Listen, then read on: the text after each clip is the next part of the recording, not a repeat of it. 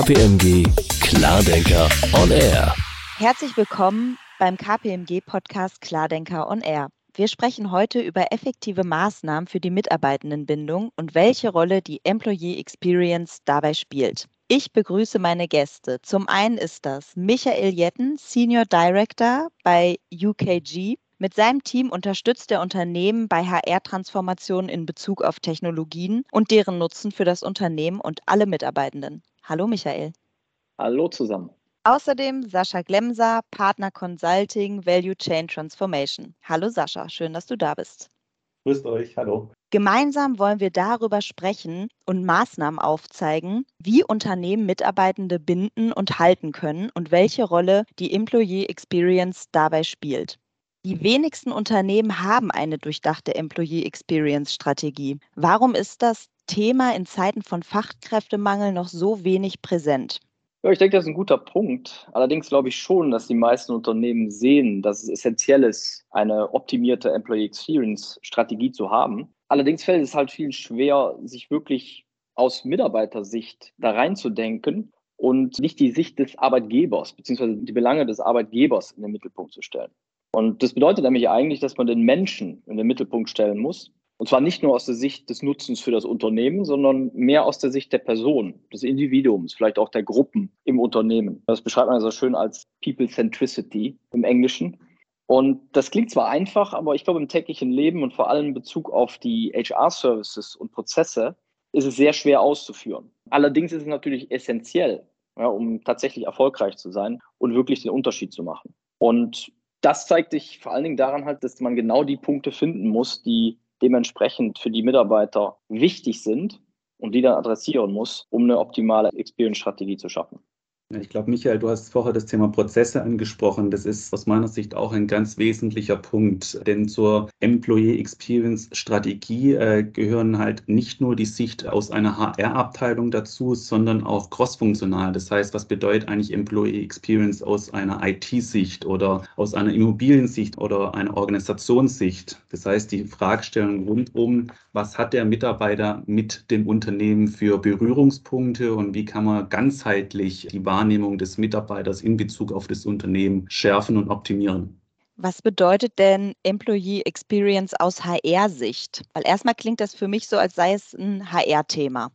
Ist ein extrem guter Punkt. Vielen Dank für die Frage. Wie ich es gerade schon gesagt habe, ich glaube, wir müssen Employee Experience an der Stelle breiter denken. Wenn wir Kunden dabei beraten, ihre Employee Experience zu schärfen oder grundsätzlich auch die Frage zu stellen, was heißt Employee Experience für das jeweilige Unternehmen, gehen wir meistens so vor, dass wir über Persona-Ansätze durch den kompletten Employee Lifecycle durchgehen. Das heißt, wir stellen uns die Frage, welches Arbeitserlebnis hat jeder Mitarbeitende Beispiel im Recruiting oder im Onboarding oder im Feedbackgespräch? Was für Arbeitsbedingungen begegnet jedem Einzelnen an der Stelle? Und daraus leiten wir sogenannte Moments that Matter ab. Das heißt, es sind Ereignisse, Touchpoints, die der Mitarbeitende mit dem Unternehmen hat. Diese analysieren, gestalten, bewerten wir an der Stelle und leiten daraus dann auch wahrnehmbare Veränderungen ab, Beispiel, dass wir mit Hilfe von IT-Unterstützung gerade den Onboarding-Prozess einfacher für den Mitarbeitenden gestalten und somit auch eine ganzheitliche Employee Experience schaffen.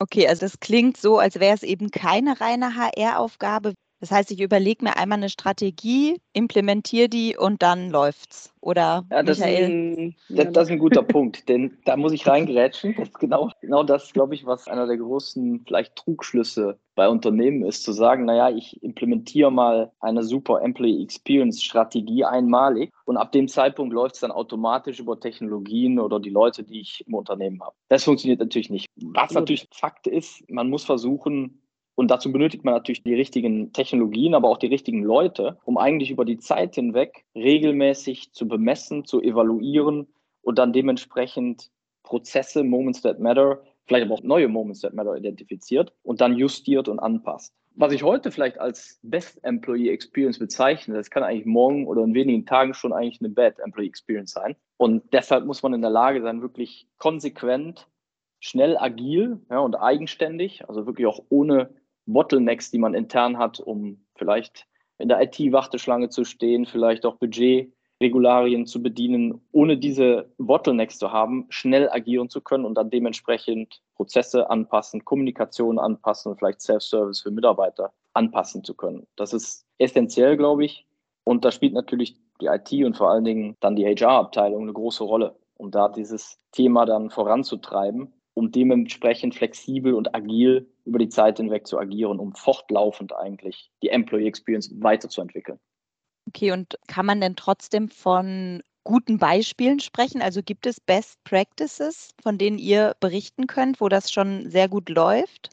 Naja, Best Practice ist immer so eine Sache an der Stelle. Ich glaube, viele Unternehmen beschäftigen sich im Moment mit dem Thema und stoßen auch wirklich tolle Initiativen an. Und wie es der Michael schon richtig gesagt hat, es geht hier sehr stark um Geschwindigkeit, es geht um Nähe zu den Mitarbeitenden. Ein Beispiel, wir haben ja selbst auch bei KPMG die Onboarding-App beispielsweise, wo man schon direkt nach Vertragsunterzeichnung mit entsprechenden Informationen von KPMG versorgt wird. Ein Countdown zum ersten Arbeitstag Arbeitstag hat und auch gleichzeitig die Kontaktdaten von der Führungskraft zur Verfügung gestellt bekommt. Das ist ein Beispiel. Ein anderes Beispiel, was wir im Moment in vielen Industriekonzernen sehen, ist die zur Verfügung stellen von allen IT-Materialien, Tischen, Arbeitsplätzen per Default. Das heißt, ich muss als Mitarbeitende nicht ankommen am ersten Arbeitstag und muss erstmal hier mein IT-Equipment beantragen, sondern das steht entsprechend zur Verfügung. Es gibt einen Workflow, der mich praktisch am ersten Tag durch die ganzen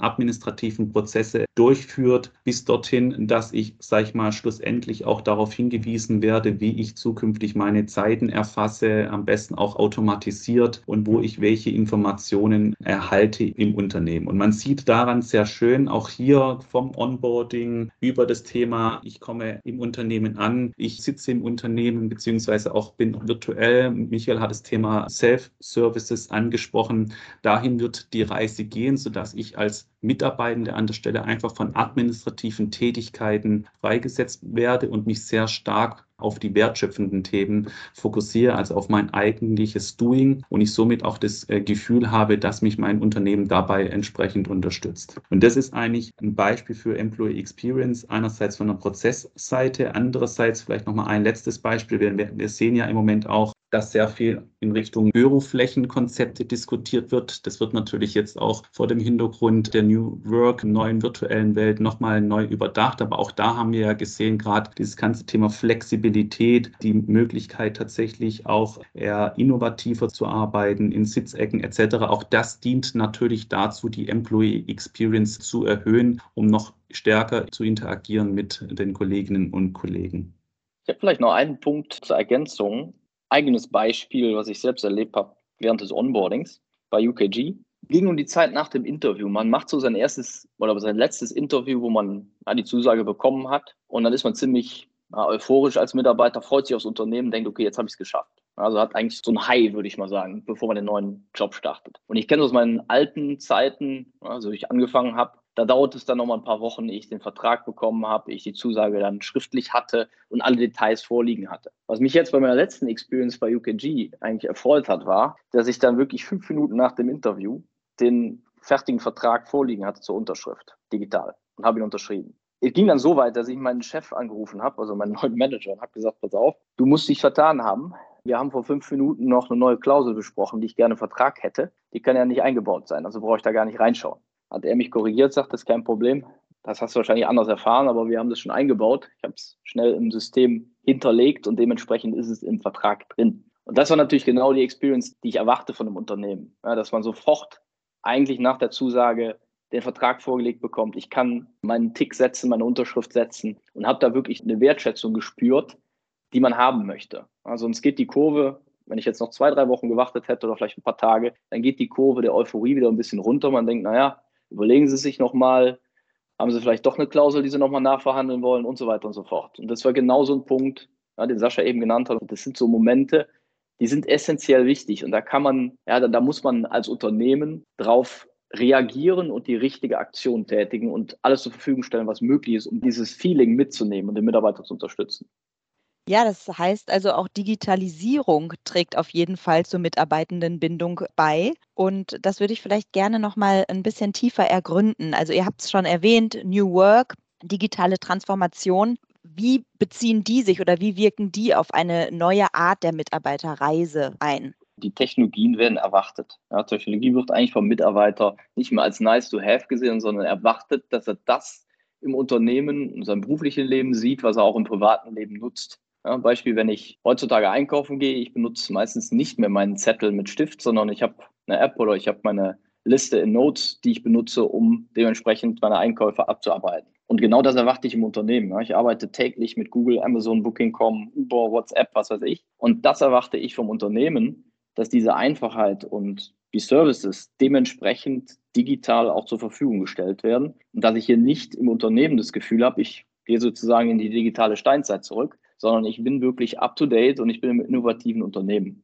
Und das ist auch eine Chance für ein Unternehmen, glaube ich, das zu bedienen, um dann die Employee Experience dementsprechend auch zu platzieren. Da unterscheidet man groß zwischen drei verschiedenen Technologien, Bereichen oder Tools. Einmal die nützlichen, die nutzbaren und die genutzten. So nennen wir es zumindest. Ich versuche immer, oder wir versuchen zumindest bei den genutzten Tools zu sein. Denn im Endeffekt ist das ein Riesenproblem, was viele Unternehmen heutzutage haben. Jeder hat Digitalisierung auf der Agenda und es werden viele Dinge implementiert, die im Endeffekt nicht genutzt werden. Und das ist einfach ein Problem, weil das erzeugt dann eine Investition, die nicht das reflektiert, was man eigentlich erwartet hat von der Investition. Deshalb muss man versuchen, auf die Dinge einzugehen, die den Mitarbeiter betreffen bzw. die ihn interessieren. Und diese Moments that matter dementsprechend in einer guten Employee Experience in Technologien darzustellen. Technologie muss den Nutzen erfüllen, darf aber nicht den Menschen ersetzen. Das ist ein sehr guter Punkt, denn ich würde gerne noch wissen, welche Rolle hat eine Führungskraft bei all den besprochenen Technologien, Tools und Prozessen?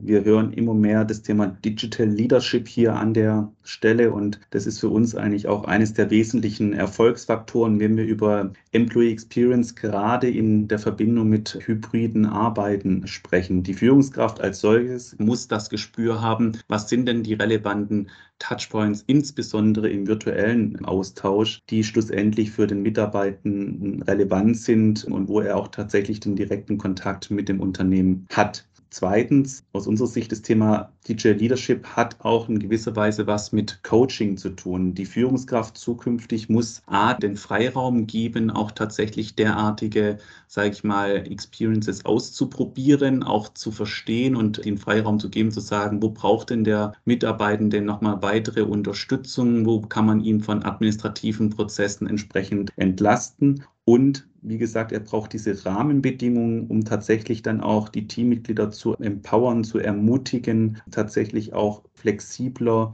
mit der Arbeit umzugehen, um dann vielleicht auch nochmal konstruktiver, wertschöpfender in ihre Tätigkeit mit hineinzugehen. Soll heißen, eigentlich hat die Führungskraft zusätzlich neben der fachlichen Anleitung auch zukünftig die Schnittstellenfunktion zwischen Unternehmen und Mitarbeitern, Team und was wir immer häufiger sehen ist, früher hat man das über Team-Meetings gemacht im physischen Kontext. Was wir immer häufiger sehen, gerade im Industriekontext, dass Pulschecks in regelmäßigen Abständen durchgeführt werden. Gar nicht mal so sehr, um grundsätzlich die Stimmungslage abzufragen, sondern vielmehr, um mit den Mitarbeitenden ins Gespräch zu kommen, um den Gemütszustand in Erfahrung zu bekommen um dann auch, sage ich mal, ganz gezielte Maßnahmen aufzusetzen, um diese mitarbeitenden Erlebnisse, um diese gemeinsamen Teamerlebnisse, die man früher vielleicht auch im physischen Kontext hatte, künstlich auch zukünftig zu erzeugen. Und das ist eigentlich für uns so dieser zentrale Punkt, wenn wir mit unseren Kunden in Austausch stehen, was Digital Leadership in der Zukunft bedeutet. Michael, wie würde für dich gelungenes Digital Leadership aussehen? Hast du da Ergänzung? Also ich habe jetzt aus meiner Sicht menschlich seit, seit zehn Jahren ungefähr Leute globaler Ebene. Das heißt, ich habe zu 90 Prozent der Zeit eigentlich nur die Möglichkeit, virtuell mit Leuten zu reden. Ob ich jetzt gut darin bin oder nicht, das, die Bewertung überlasse ich den Mitarbeitern von meinen ehemaligen und meinen heutigen.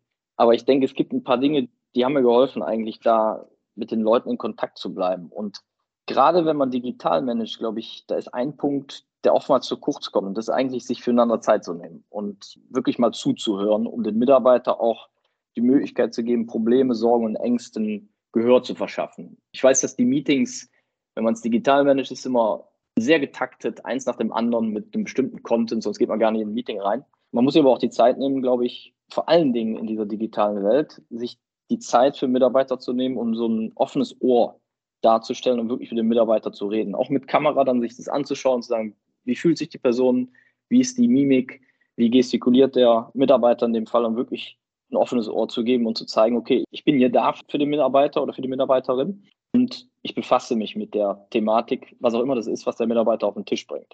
Also mir fällt selber auch, oder mir ist immer schwer gefallen, diesen Schwenk zu machen, dann von hektischem Day-to-Day-Business, wo man von Meeting zu Meeting rennt, Präsentationen hält, viel selber redet, zum Schritt zum Zuhören. Aber das ist genau in der hektischen digitalen Welt, glaube ich, sehr wichtig und essentiell, dass man da nochmal den Fokus drauf legt und überlegt, wie würde ich mit der Person umgehen, wenn ich wirklich täglich neben ihr sitzen würde und mit ihr in einem Raum sein würde, um dementsprechend nochmal die Mitarbeiter abzuholen und ein offenes Ohr zu geben.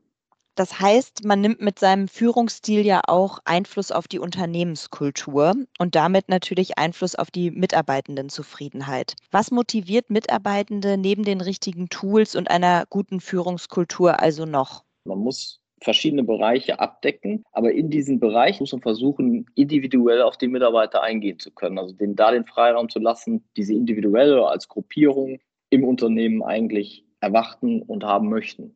Das ist genau der Spagat bei all der Globalisierung, Standardisierung, die wir vorantreiben als Unternehmen, da wirklich individuell auf die Leute eingehen zu können in all den Segmenten.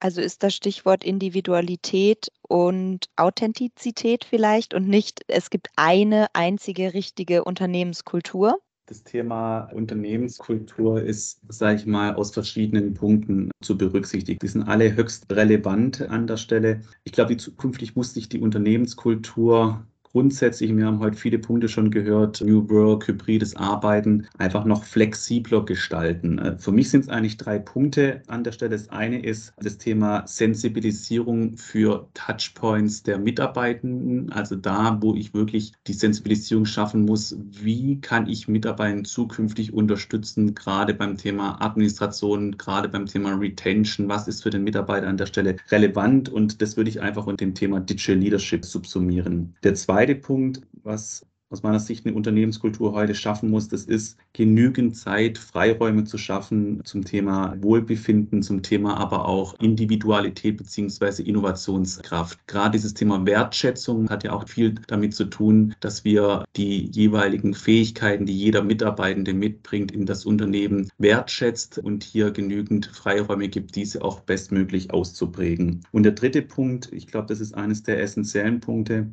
gerade im virtuellen Kontext, das ist das Thema Purpose. Also was arbeite ich, für was arbeite ich tagtäglich, was ist das große Ganze, um das zu verstehen. Und hier ist es sicherlich eine Aufgabe der jeweiligen Führungskraft, dies auch kontinuierlich den Mitarbeitenden zu erläutern. Aber auf der anderen Seite auch muss das runtergebrochen werden von der Unternehmensstrategie auf die jeweiligen Tätigkeiten. Und ich glaube, das sind drei wesentliche Erfolgsfaktoren, was Unternehmenskultur in Zukunft leisten muss, um zum einen Employee Experience sicherzustellen und auf der anderen Seite auch dieses virtuelle Arbeiten, dieses New Work, über das wir auch häufig sprechen, so zu unterstützen, damit wir so zusammenarbeiten, dass bestmöglich die Fähigkeiten genutzt werden, die jeder Einzelne mitbringt. Ja, und ich glaube, was noch zu ergänzen ist, sind ein paar wichtige Punkte, die du eben auch genannt hast, Sascha. Zu den Punkten, die man adressiert, zum Beispiel Feedback-Surveys zu bekommen, regelmäßig anstatt einen pro Jahr, der dann zwei Monate braucht, eher ausgewertet ist, dass man danach Fakten schafft, also wirklich Dinge umsetzt und diese wieder sichtbar macht für die Mitarbeiter, dass es sofort verständlich ist für den Mitarbeiter oder für die Gruppierung der Belegschaft, dass Dinge, die angesprochen wurden im Feedback, auch vom Unternehmen angenommen und umgesetzt wurden. Weil genau das zeigt halt dann, okay, die nehmen uns tatsächlich seriös, die sehen uns als Hauptteil des Unternehmens und wir können Dinge beeinflussen. Wenn das nicht der Fall ist und man macht zehn Surveys, aber man sieht nie, was daraus eigentlich umgesetzt wird, dann erzeugt es natürlich auch wieder eher einen negativen als einen positiven Effekt. Ich glaube, darum geht es, was du gesagt hast, Sascha, wirklich das auch zu leben und zu zeigen und dann dementsprechend als Unternehmen zu agieren.